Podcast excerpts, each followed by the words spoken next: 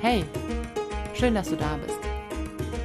Herzlich willkommen zum Podcast Wonnevoll unterwegs Familienleben im Campervan. Mein Name ist Petra und ich freue mich, dass du uns auf dieser Reise begleitest.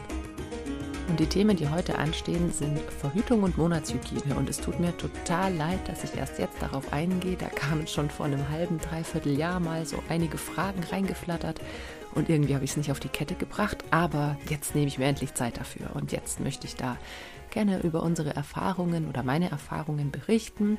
Gerade was das Thema Verfügbarkeit von Verhütungsmitteln angeht. Gerade was auch das Thema Verfügbarkeit von Monatshygieneartikeln angeht. Und natürlich auch mit dem Aspekt, ich habe es in ein paar anderen Folgen schon erwähnt, dass wir versuchen, möglichst so weit wie es geht, möglichst müllfrei zu leben. Und vielleicht kennst du es auch von einem anderen Podcast-Kanal von mir, auch gerade was das Thema Monatshygiene angeht, so naja, ressourcenschonend wie es geht, irgendwie um die Runden zu kommen.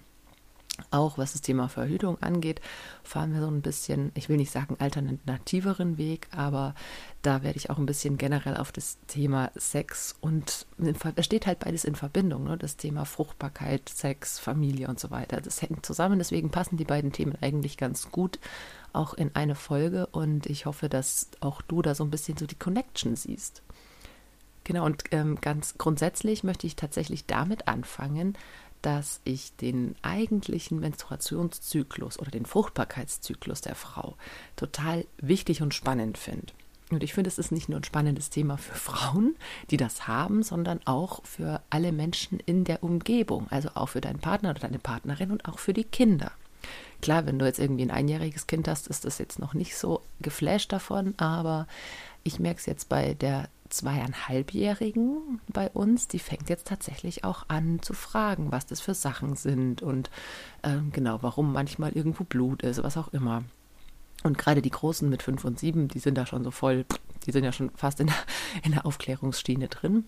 Und ich finde, das ist ein Thema, das ist in unserer Gesellschaft noch viel zu sehr tabuisiert. Also wir können selten so frei und offen über das Thema sprechen, wie es eigentlich nötig wäre. Es ist immer noch für viele Frauen irgendwie peinlich oder schambehaftet, wenn sie merken, sie kriegen ihre Tage und dann nichts zur Hand haben und dann jemand anderen fragen müssen, ob sie vielleicht eine Binde, einen Tampon oder was auch immer haben. Und das ist, ähm, das zeigt für mich, dass man auch gerade bei dem Thema, wo wir ja ach so aufgeklärt sind, echt noch ganz schön viel Redebedarf haben und auch echt noch ganz schön viel ja, Reflexionsbedarf haben was steckt denn da eigentlich dahinter? Denn für mich ist es tatsächlich eine Art und Weise, wie, ja, wie wir über uns Menschen reden, wie wir unseren Körper sprechen und was ist, was möglich ist, ne, allein Körperteile zu benennen, über Körperfunktionen zu sprechen. Ja, wenn wir einen Schnupfen oder einen Husten haben, fällt uns das auch nicht so schwer, wie wenn es um irgendwelche Ausscheidungen geht. Und auch die Menstruation ist eine Ausscheidung, aber es ist auch gleichzeitig ein Reinigungsprozess. Und warum ich finde, dass sich das für, oder warum das für alle Menschen in der Umgebung von einer menstruierenden oder von einer fruchtbaren Frau wichtig ist. Also eigentlich müsste es alle Menschen betreffen. So eigentlich ist es ein Thema, was eben nicht nur vor allem Frauen und Mädchen sich irgendwie mit beschäftigen sollten, sondern womit sich alle beschäftigen sollten.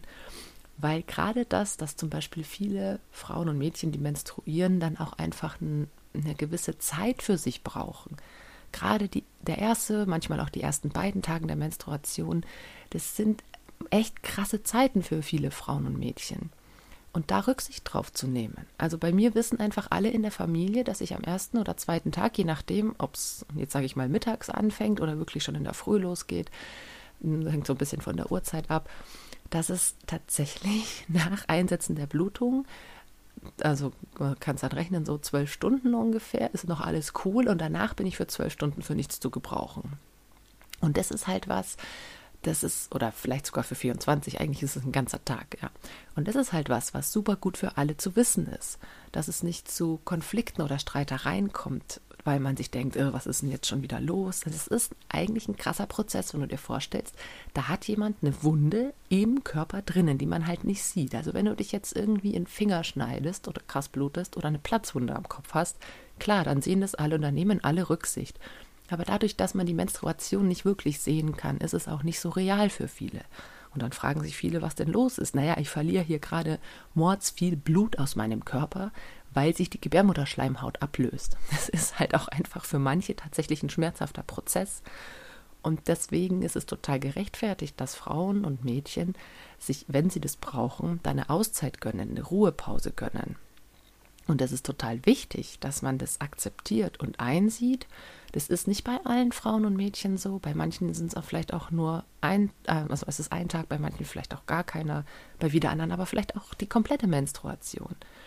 Und deswegen ist es super wichtig, darüber zu sprechen und so einen Weg für sich als Familie damit zu finden. Weil für mich ist es auch klar, dass ich anders ähm, mit meinen Kindern umgehe, wenn ich menstruiere, weil ich einfach nicht in meiner Mitte bin, nicht in meiner Kraft stehe, zumindest an den ersten beiden Tagen.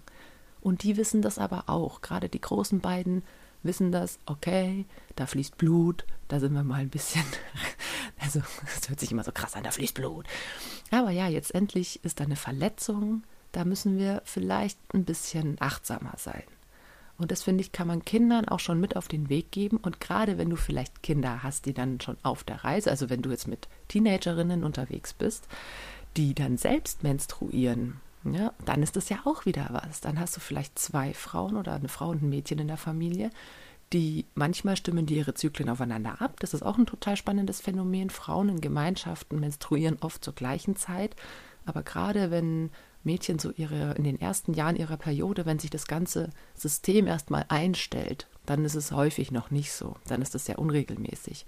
Aber wenn man dann zwei Familienmitglieder hat, die, ja, die in dieser besonderen Phase sind, dann ist es super wichtig, da aufeinander Rücksicht zu nehmen und sich den Raum zu gönnen, gerade wenn man mit einem Bus unterwegs ist, irgendwie Raum zu schaffen, wo diese beiden Menschen oder auch nur dieser eine Mensch für sich sein kann und sich da einfach mal zurückziehen kann. Okay, so viel dazu. Also echt super wichtig, sich mal mit Menstruationszyklus auseinanderzusetzen, was da passiert.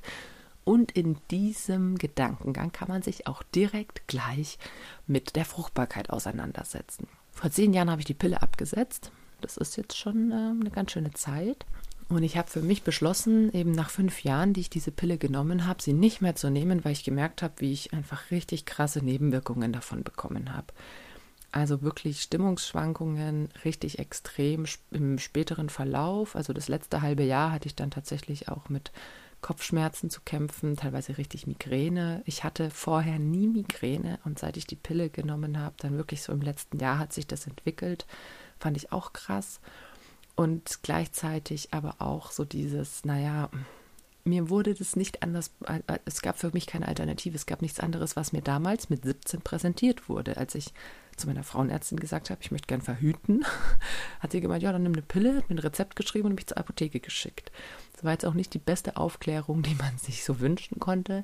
Ich hoffe sehr, dass es inzwischen besser ist, aber was so Erfahrungsberichte von anderen Müttern zeigen, ist es das nicht, was sehr traurig ist.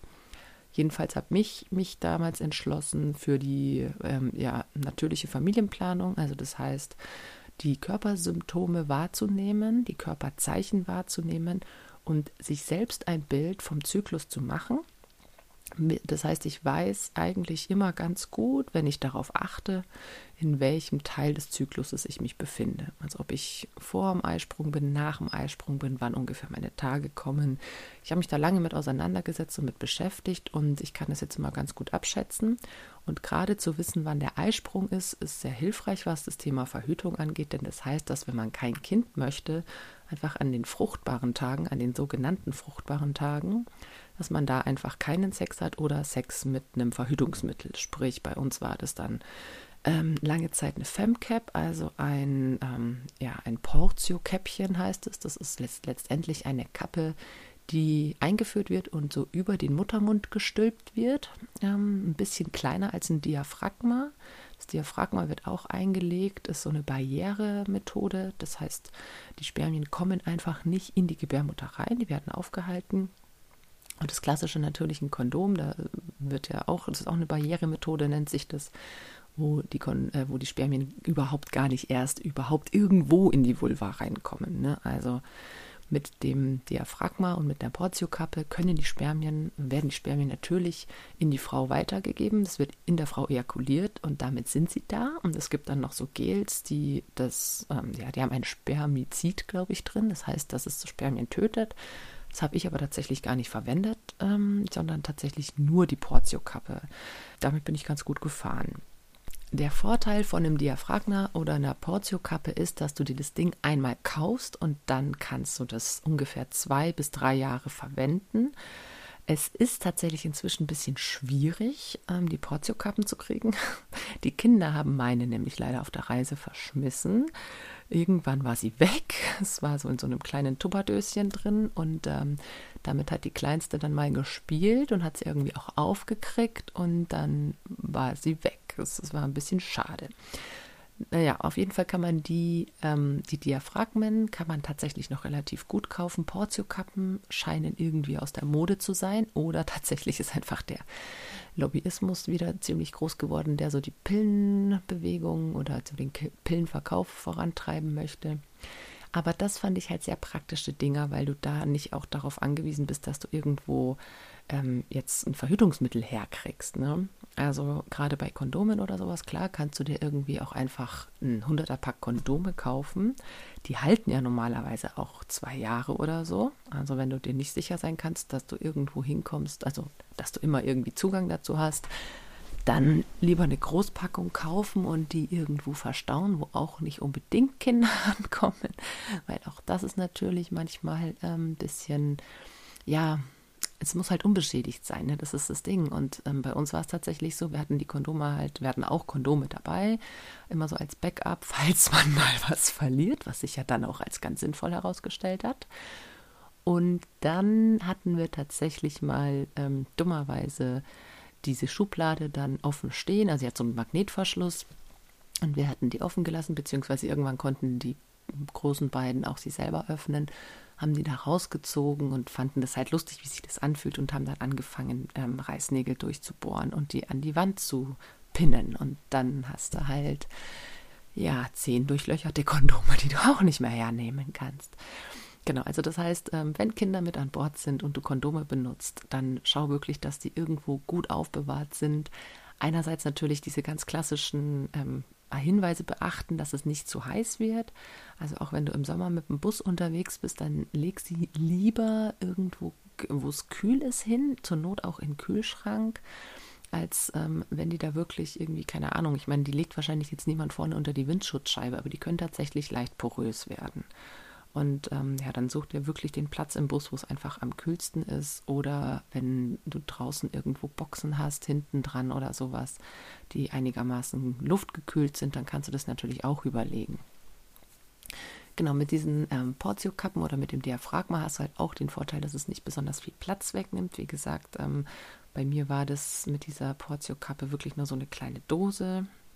Und ähm, ja, es gibt natürlich auch noch die hormonelle Verhütung. Wie gesagt, ich habe es am Anfang angesprochen, ich nehme die Pille nicht mehr, weil ich einfach gemerkt habe, dass die krass, also was mich betrifft, krasse Nebenwirkungen hatte. Aber ich habe es tatsächlich inzwischen auch von vielen, vielen anderen Frauen gehört, dass die echt Probleme damit haben. Und es ist halt auch ein krasser Eingriff in deinen Hormonhaushalt. Also das darf man halt nicht unterschätzen. Es wird immer so dargestellt, als wäre das ja nur so was ganz Leichtes und so was total ja, Ertragbares. Aber letztendlich greifst du da schon echt krass in den Hormonhaushalt ein. Und das ist nicht ohne. Also auch Frauen, die ich kennengelernt habe, die über 20 Jahre die Pille genommen haben und sie dann abgesetzt haben, die haben einen richtig krassen Entgiftungsprozess durchgemacht, auch mit den ganzen Zusatzstoffen, die da halt drin sind. Okay, anderes Thema. Aber tatsächlich gibt es die Möglichkeit, dass du dir auch Großpackungen von Pillen verschreiben lässt, wenn du die nimmst. Also es gibt ähm, normalerweise kriegst du ja so eine Drei-Monats-Packung, aber auch ich hatte dann schon mal, als wir, ähm, das war noch bevor die Kinder kamen, nach Peru geflogen sind, und da hatte ich mir auch eine Sechs-Monats-Packung vorher geholt. Und es gibt inzwischen, soweit ich weiß, sogar neun Monatspackungen. Das heißt, du müsstest ähm, einfach bei deiner Frauenärztin oder deinem Frauenarzt nachfragen, welche Größe denn überhaupt vertrieben wird. Und zur Not holst du dir halt zwei Rezepte. Also wenn du weißt, du bist zwei Jahre unterwegs und es gibt irgendwie nur neun Monatspackungen, dann schaust du halt, dass du drei Rezepte kriegst. Und dann kannst du das ja auch klar kommunizieren. Ne? Du bist jetzt unterwegs und du weißt nicht, bla bla bla, wann du das nächste Mal irgendwo hinkommst, wo du dir das verschreiben lassen könntest. Vor allem willst du ja vielleicht auch nicht unbedingt im Ausland zu irgendeinem Gyn gehen und hoffen, dass der dann vielleicht genau die gleiche Pille verschreiben kann, weil auch im Ausland gibt es natürlich unzählige andere Präparate. Gerade wenn du außerhalb von Europa bist, die Europäische Arzneimittelbehörde, die hat da ja ihre eigenen Vorgaben und wenn du dann irgendwo in Asien oder in Amerika unterwegs bist, dann sind es halt wieder ganz andere und dann würde ich echt vorsichtig sein. Wenn du dich halt auf eine Pille eingestellt hast, wechsel nicht einfach die Pille. Also das ist auch manchmal so, ja, das geht schon, ist ja das Gleiche drin irgendwie. Ja, es ist halt nicht. Also vielleicht sind die gleichen Mengen an Hormonen drin, aber wie gesagt, gerade so die Zusatzstoffe und sowas, das ähm, ist nicht ohne. Und manchmal sind auch wirklich so Kleinstmengen da total entscheidend. Also guck einfach, was da möglich ist, ähm, dir an Packungsgröße verschreiben zu lassen. Und wenn du jetzt dazu sowas wie diese Hormonspritze kriegst, dann ist es natürlich schon schwieriger. Die geht, glaube ich, auch über drei Monate. Dann müsstest du dir wirklich überlegen, ob du für die Zeit nicht eine andere Variante findest, dass du das überbrücken kannst. Okay, also so viel zum Thema ähm, genau Verhütung. Jetzt das Thema Monatshygiene. Also wenn du dann deine Tage unterwegs hast, dann ist natürlich die Frage, genau, nimmst du jetzt auch irgendwie ähm, tonnenweise Binden und Tampons mit? um auf der sicheren Seite zu sein. Ähm, für uns war das keine Option. Also ich habe immer so eine Packung Tampons dabei als Notration sozusagen, als Notfallpäckchen und immer so eine Handvoll Binden. Aber lustigerweise ähm, habe ich sehr wenig davon gebraucht, beziehungsweise die Binden hatten wir dann, als unser drittes Kind auf der Reise dann so trocken wurde und dann immer wieder auch so Phasen hatte, wo sie ein bisschen, ein kleines bisschen zu spät Bescheid gesagt hat, habe ich die Binden einfach in die Unterhose von meiner Tochter rein, weil das dann die Pipi, diese paar Pipi-Tröpfchen aufgefangen hat und du nicht gleich die ganze Unterhose wechseln musstest. Das war sehr praktisch. Aber ich bin inzwischen tatsächlich bei ähm, Schwämmchen gelandet, also Naturschwämmchen, Levianta-Schwämmchen, die sind einerseits aus der Natur, also es sind wirklich ähm, Schwämme. Ich weiß gar nicht, sind es Lebewesen oder Pflanzen oder irgendwas dazwischen? Müsste man jetzt jemanden, der mehr Ahnung hat von Biologie, fragen. Auf jeden Fall, genau, können die einfach geerntet werden. Und das sind auch solche Schwämmchen, die du zum Beispiel für Malerei hernimmst, ne, solche Naturschwämmchen. Die sind eben unbehandelt, was sehr cool ist. Und du brauchst die vor dem ersten Gebrauch nur einmal mit ein bisschen Essigwasser einlegen und dann kannst du die benutzen, indem du sie einmal ein bisschen feucht machst, dann wirklich schön ausdrückst, richtig leer machst, alles Wasser rauspresst. Und dann kannst du sie dir einführen und die saugen dann je nach Größe, da gibt es auch verschiedene Größen für leichte, mittlere und starke Tage, dann saugen die wirklich das Blut, das Menstruationsblut in sich auf. Und dann ist immer die Frage, merkt man denn dann überhaupt, wenn dieses Schwämmchen voll ist? Ja, das ist dann, mm, finde ich, ich habe lange Tampons benutzt und es ist so ein ähnliches Gefühl. Du merkst, wenn das Schwämmchen voll ist, dann rutscht es so leicht nach unten in der Vulva. Und ein OB schiebst du ja auch eigentlich bis zum Anschlag rein. Das machst du mit dem Schwämmchen auch. Du schiebst es so weit vor den Muttermund, wie es möglich ist, damit wirklich das Blut, das aus dem Muttermund kommt, direkt im Schwamm landet und nicht daran vorbeifließt. Und dann hast du halt jetzt, ja, den großen Vorteil, das Angenehme an den Schwämmchen ist aber, dass die von Haus aus eine viel angenehmere Oberfläche haben als Tampons. Also auch an den leichten Tagen kannst du dir einen relativ großen Schwamm, sage ich mal, reinschieben, der dann vielleicht sogar länger drin bleibt, vielleicht sogar einen ganzen Tag. Und wenn du aber OBs, äh, ach, ich wollte keine Markennamen verwenden, Mist, wenn du Tampons benutzt, dann hast du halt oder zumindest hatte ich immer das Problem, egal wie touchy, silky die Oberfläche war, dass es gerade an den letzten Tagen der Periode wirklich immer unangenehm war, die auszu rauszuziehen, weil das so, ja, weil das einfach die ganze Scheide, die ganze Vulva total austrocknet. Und das hattest du halt mit den, oder das habe ich zumindest mit den Schwämmchen nicht. Und deswegen finde ich die sehr praktisch. Wenn die dann vollgesaugt sind, dann kannst du die einfach unter fließendem kalten Wasser, das ist auch sehr schön, du brauchst kein warmes Wasser dafür, du brauchst nur kaltes Wasser, kannst du die ausdrücken, aus, aus, ja, dieses Blut einfach wieder durch ein bisschen Drücken rauspressen. Und dann kannst du sie theoretisch, also das mache ich, tatsächlich kannst du sie einfach wechseln. Ich nehme dann meistens das gleiche Schwämmchen wirklich einen ganzen Tag lang her. Es heißt in den meisten Beschreibungen, dass man sie nach jedem Gebrauch einfach einmal austrocknen lassen sollte, beziehungsweise auch mit Essigwasser reinigen sollte. Ähm, ich mache das tatsächlich einfach am Ende der Gesamtmenstruation, mache ich die drei Schwämmchen, die ich da immer im Wechsel dann brauche.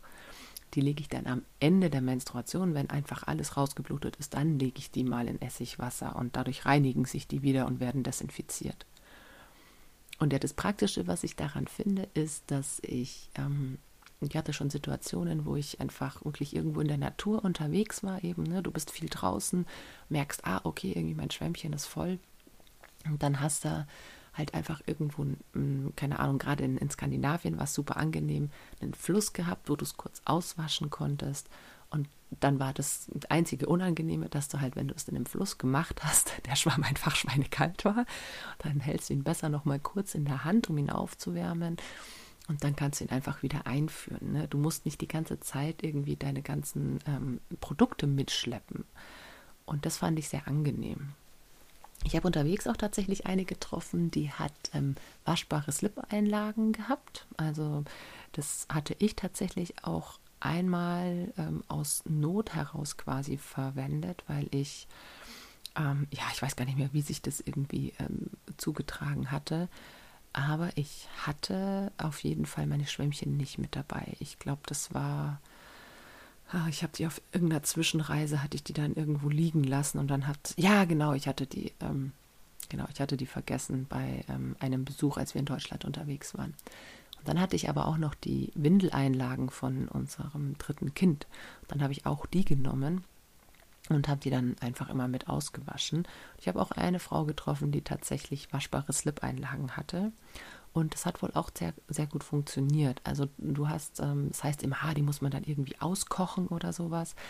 Aber sie hat auch gesagt, und das habe auch ich festgestellt, dass wenn du einfach nach, der, nach dem Wechseln, also das Menstruationsblut noch nicht irgendwie jetzt tagelang da angetrocknet ist, wenn du es einfach direkt danach in der Schüssel mit kaltem Wasser und ein bisschen Soda einlegst. Bisschen Soda, also reines Soda oder auch ein bisschen Sauerstoffbleiche, geht im Zweifel auch, dann ist der Blutfleck super schnell rausgewaschen.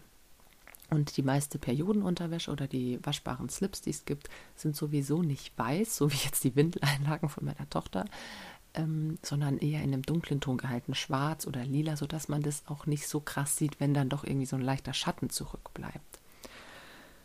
Das ist natürlich die Frage mit Geruchsentwicklung und so weiter. Also ich muss sagen, ich habe ja auch schon in der Folge mit ähm, den Windeln darüber gesprochen ich fand dadurch, dass du eigentlich immer draußen sein konntest, ne, du konntest dann auch mal, ne, wenn du solche Slip-Einlagen hattest, die dann ähm, angeblutet waren oder auch die Windeln der Kinder, des, des Kindes, wenn du das einfach dann, wenn du gestanden bist irgendwo, einfach draußen in die Sonne gehängt hast oder dann auf der Windschutzscheibe hast trocknen lassen oder irgendwie sowas, das finde ich, hat echt geruchsmäßig überhaupt nichts ausgemacht. Und auch wenn du unterwegs warst, also wenn wir im Bus gefahren sind und hatten diese Sachen dabei, das, was wirklich krass gerochen hat, haben wir in unsere Wäschetonne gepackt. Die hatte ja, das war ja so ein alter Getränkekanister, der einen schönen großen Verschluss hatte, der hat wirklich luftig geschlossen und dann hast du da nichts mehr gerochen. Also für diejenigen, die da empfindlich sind, Entwarnung, auch irgendwie ähm, vollgeblutete Unterwäsche oder vollgepullerte Windeln. Es gibt Methoden, dass das wirklich luftdicht irgendwie verpackt ist. Und das Gute an unserer Wäschealternative, also an unserer Wäscheaufbewahrung war ja, dass wir dann wirklich einfach dieses Ding, so wie es war, rausstellen konnten, wenn wir dann Wäsche gewaschen haben. Also wir mussten dann nicht erst rumkramen, sondern wir haben einfach diese Tonne, diese, diesen Kanister genommen, haben ihn irgendwo draußen hingestellt und erst draußen aufgemacht und dann konnte man sich damit beschäftigen, was, was man wie wäscht. Okay, ähm, tatsächlich habe ich aber auch die Erfahrung gemacht, dass zumindest in den Ländern, wo wir unterwegs waren, auch wirklich der kleinste, hinterwäldlerischste Laden irgendeine Art von Monatshygieneprodukt hatte. Also ist natürlich jetzt die Frage, ob du da so flexibel bist, dich anzupassen. Also es gibt ja Leute, die können überhaupt keine Slip-Einlagen benutzen und es gibt Leute, die können überhaupt keine Tampons benutzen. Ich habe beides erlebt. Die einen finden es super eklig, dass dann irgendwie in der Slip-Einlage das Blut ist. Die anderen finden es super eklig, dass dann der Tampon voller Blut ist. Und auch das ist, finde ich, einfach eine Einstellungsfrage. Ich denke, da müssen wir halt unsere generelle Grundeinstellung zum Thema Menstruationszyklus überdenken, weil gerade dieses Blut dafür sorgt, dass wir überhaupt leben. Also ohne Menstruation würden de facto keine Menschen hier auf der Erde herumwandeln. Dann würde es keine Säugetiere geben, dann würde es keinen Menschen geben. Und es ist so wertvoll, das anzuerkennen. Und es ist so wichtig, sich nicht mehr in diesem Ekel-Scham-Diskurs darum zu bewegen, sondern wirklich anzuerkennen, dass das ein super geiler Körperprozess ist. Das ist jeden Monat oder alle sechs Wochen erfährst du eine Reinigung, einen Reinigungsprozess von innen heraus.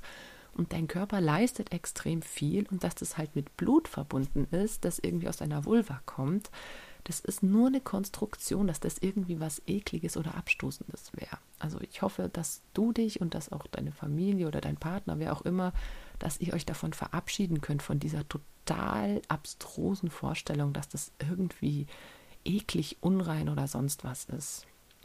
Und ich habe tatsächlich ähm, dazu noch eine schöne Geschichte beizutragen. Wer irgendwie nicht so gern Geschichten über Blut hört, ja, ist jetzt eh schon in dieser Folge falsch. Also ist auch schon wurscht. Also wir waren unterwegs in Italien. Ich hatte meine Tage und hatte ein Schwämmchen drin und habe gemerkt, oh, ach ja, ja, das ist tatsächlich ziemlich voll. Und ich habe weit und breit kein Wasser gesehen. Ich habe weit und breit keinen Fluss, kein gar nichts. Es war, wir waren voll in der Pampa und ich habe mir nur gedacht, okay, wenn ich das jetzt nicht irgendwie wechseln oder ausdrücken kann, dann läuft es halt einfach durch, weil das passiert halt irgendwann. Ne? Wenn der Schwamm voll ist, dann, dann kann er kein Blut mehr aufnehmen, dann läuft es halt durch wie beim Tampon. Und dann bin ich tatsächlich einfach, ich habe ein Loch gegraben ähm, und mit einem Stock habe den, den ähm, Schwamm über diesem Loch einfach ausgedrückt, ne, habe das Blut, das da drin war, ausgedrückt, habe das Loch zugeschüttet und habe mir den, den Schwamm wieder eingeführt. Ich hatte dann eine etwas blutverschmierte Hand und ist mir eingefallen, dass ich ja tatsächlich eine Flasche Wasser dabei habe. Und dann habe ich einfach mein Taschentuch genommen. Also ich habe immer so Stofftaschentücher in der Tasche, weil man einfach mit Kindern immer irgendein Stofftaschentuch dabei haben muss, weil die sich auch dauernd vollsauen.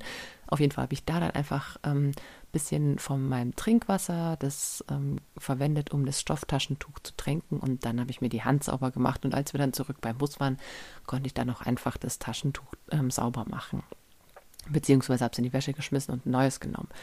Und das war wirklich so ein Moment, wo ich mir dachte, boah, da war ich jetzt super froh, dass ich dieses Schwämmchen hatte und diese, ja, das einfach ausgedrückt hatte. Das ist für manche tatsächlich ein bisschen eine Überwindung, aber wie gesagt, das ist nur eine Einstellungsfrage. Damit kann man irgendwie fertig werden. Und was es noch gibt, was ich allerdings noch nicht ausprobiert habe, weil ich mit den Schwämmchen einfach so zufrieden bin und da für mich so einen guten Weg gefunden habe, sind diese Menstruationstassen. Menstruationstassen sind wie so ähm, Becher, die du auch einführst und meistens aus Silikon gefertigt. Die fangen das Menstruationsblut auf und wenn auch die, wenn die voll sind, dann kommt es quasi, dann läuft es quasi über, dann merkst du das. Auch die könntest du theoretisch einfach ausleeren und wieder einführen. Auch da ist natürlich die Empfehlung, das zwischendrin sauber zu machen. Aber wenn du das nur rausziehst, ausleerst und einführst, ganz ehrlich, mein, meine persönliche Einstellung, meine Meinung dazu, wie viel Keime können in zehn Sekunden des Auslernens da drankommen. Also ich kann vor allem in der freien Natur, wenn du das jetzt nicht irgendwo in Dreck fallen lässt, dann denke ich, geht es schon klar. Das gleiche mit, äh, mit den Schwämmchen. Ne? Schaust halt, dass du eine einigermaßen saubere Hand hast, um das rauszuholen und wieder einzuführen. Das machst du aber auch meistens nur mit ein paar Fingern und nicht mit der ganzen Hand. Und dann guckst du halt einfach, dass das relativ zackig geht, damit sich da nichts irgendwie ähm, festsetzen kann. Und ich habe damit, wie gesagt, keine Erfahrung, weil ich mit den Schwämmchen einfach so glücklich bin und weil die Schwämmchen halt auch Naturprodukte sind. Ne? Das, die sind gewachsen, die kann man ernten, die sind quasi auch CO2-neutral, weil sie mehr CO2 binden oder weil sie genauso viel CO2 binden, wie dann für die ähm, Weiterverarbeitung und den Verkauf draufgehen. Bei den Cups hast du wieder ein bisschen mehr ja, Material, das dafür einfach drauf geht. Ne? Also es ist halt Silikon, ist halt kein Naturprodukt was mir halt einfach schon noch wichtig war. Aber wie gesagt, auch da habe ich Freundinnen mit sehr guten Erfahrungen. Gibt es auch super viele Foren, da kannst du dich auch einfach mal im Internet durchklicken und ein bisschen recherchieren. Ja, letztendlich unterscheidet sich das Thema Verhütung und Monatshygiene auf Reisen nicht so arg von der Alltagsroutine, würde ich sagen, außer dass du halt wirklich im Kopf haben musst, dass du dich eventuell, wenn du Verbrauchsmaterial hast, mit mehr eindeckst, falls du in Gegenden kommst, wo du dir nicht sicher sein kannst, dass du es da bekommst. ähm, sprich ähm, Kondome, Tampons, Binden, was auch immer du verwendest. Schau da, dass du dich im Vornherein, wie gesagt, ein bisschen besser ausstattest. Lieber hast du zu viel dabei, als dass du dann wirklich dastehst und dir denkst, shit, wo kriege ich das jetzt her? Und vielleicht freundest du dich auch tatsächlich mit einem Backup an oder das Backup wird dann zu deiner, ja, zu deiner Hauptmethode, wie zum Beispiel das Schwämmchen. Also es ist ja, du kannst ja auch wirklich sagen, ne, du kaufst dir mal solche Schwämmchen. Inzwischen gibt es die sogar bei DM und Rossmann, glaube ich. Ähm, ich habe die damals noch im Internet gekauft, weil die eben noch nicht so verbreitet waren. Und dann kannst du dir einfach mal so eine Packung zum Ausprobieren holen und kannst sie einfach mal ähm, mitnehmen. Und wenn du merkst, hey, ich finde das gut, dann ist das eine coole Sache. Und wenn du merkst, ja, nee, irgendwie taugen mir doch irgendwie die ähm, normalen Produkte mehr, dann ist das auch vollkommen in Ordnung. Dann schau einfach, wie gesagt, ähm, wo du dann so deine, deine Lager hast, die dann nicht von irgendwelchen Kindern geplündert werden schau da wirklich drauf, auch was die Monatshygieneprodukte angeht. Also die kleinste hat bei uns dann auch meine Backup-Slip-Einlagen dann ähm, rausgezogen und damit gespielt, was irgendwie ganz witzig war, aber ähm, du kannst sie halt dann leider nicht mehr so gut verwenden. Dann freue ich mich, wenn du dich mit dem Thema einfach noch ein bisschen intensiver auseinandersetzt, so gerade das, äh, was so diesen Menstruationszyklus angeht, was so das Thema Hormone in der Verhütung angeht, das ist echt ein krasses Thema und es lohnt sich, sich damit auseinanderzusetzen, weil es für mich gezeigt hat, da hängt auch ganz viel Lebensqualität dran. Also ich fühle mich so viel entspannter und so viel freier jetzt, wo ich meinen Weg gefunden habe, fernab von irgendwelchen Medikamenten und fernab von irgendwelchem Druck und irgendwelchen komischen Werten und Normen, was das Bluten in der Gesellschaft angeht. Das ist einfach ein krasses Thema und wenn man sich davon so ein bisschen lösen und frei machen kann, dann fühlt sich das einfach unglaublich leicht an und wie gesagt, gerade der offene Umgang in der Familie oder im Bekanntenkreis entspannt das Thema nochmal zusätzlich.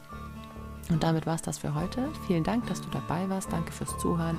Und wie immer, wenn dir die Folge gefallen hat, dann lass gerne einen Kommentar oder eine Bewertung da oder teile die Folge auch gerne. Wir hören uns dann in ein paar Wochen wieder. Bis dahin wünsche ich dir alles, alles Gute, bon voyage und einen wonnevollen Tag.